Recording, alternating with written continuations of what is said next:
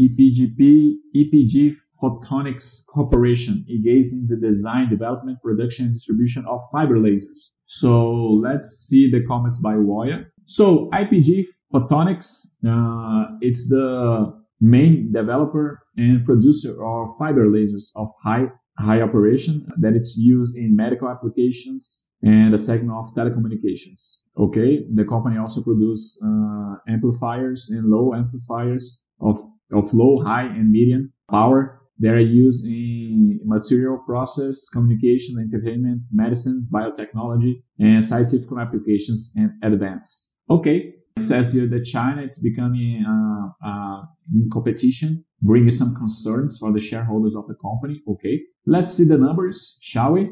So it is a company that produces uh, fiber lasers. Okay. So it's in the engineering sec- segment, right? Uh, technology. So uh, IPO since 2006. 14 years, highly consistent profits, highly consistent EPS growth, low leverage or debt-free company. This is something very, very common on the companies, on the stocks, right, guys? So I think this is something very important to diversify overseas. Okay. So let's check it out. EBITDA. Uh, you have something decreased in 2019, maybe because of the China competition that the Woya said. Uh, we don't know.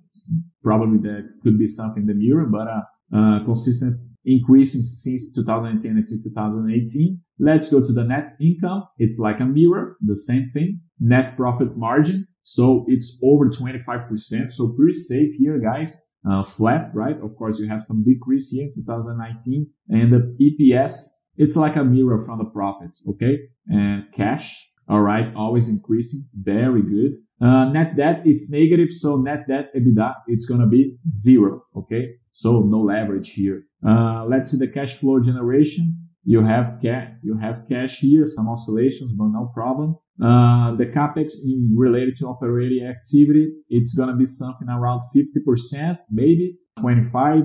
For example, here, uh, 100 million to make 400, 150 to make 400. So it oscillates around 25% to 50%. So it is a company that spends a little bit more money in correlation to the other ones, but it's still good numbers. I don't see no problems here. So it is a, a company that doesn't pay any payout, uh, doesn't pay any dividends. Okay. So payout is zero.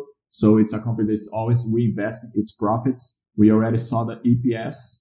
Something happened in 2019. Let's see if there's something here.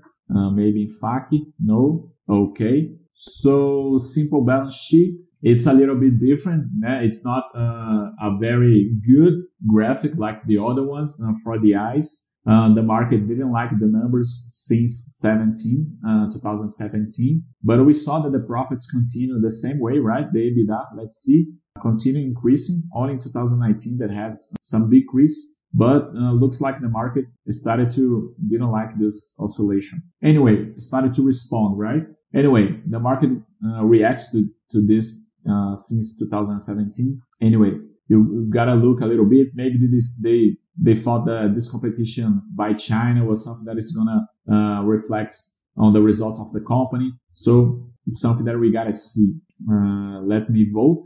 Uh, good numbers. The market reacted reacted uh, negatively in 2018, but the results the results for the shareholder continues to be good. So debt free. Let me put net debt free and median capex.